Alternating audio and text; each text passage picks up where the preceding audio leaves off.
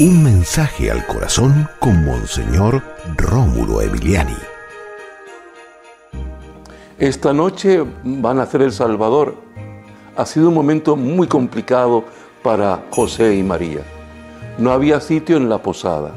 Tuvieron que ir a una cueva, limpiarla, acomodarla para el nacimiento del Salvador. Pero por más que lo hicieran, las bacterias que quedan, pues lógicamente, de los excrementos de los animales y, la gente que llegaba ahí también, pues eh, había de todo, ¿no?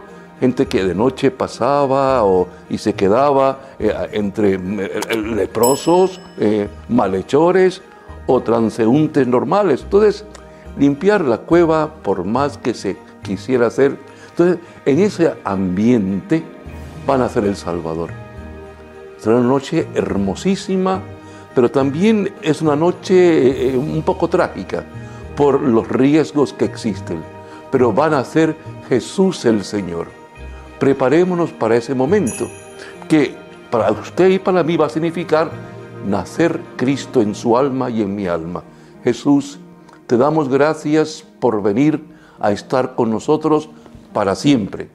Te suplicamos, Cristo, que así como en la cueva de Belén, pues ese lugar quedó abierto para ti, para el nacimiento tuyo, también nuestro corazón quede siempre abierto para ti, para que sigas naciendo en nuestra alma.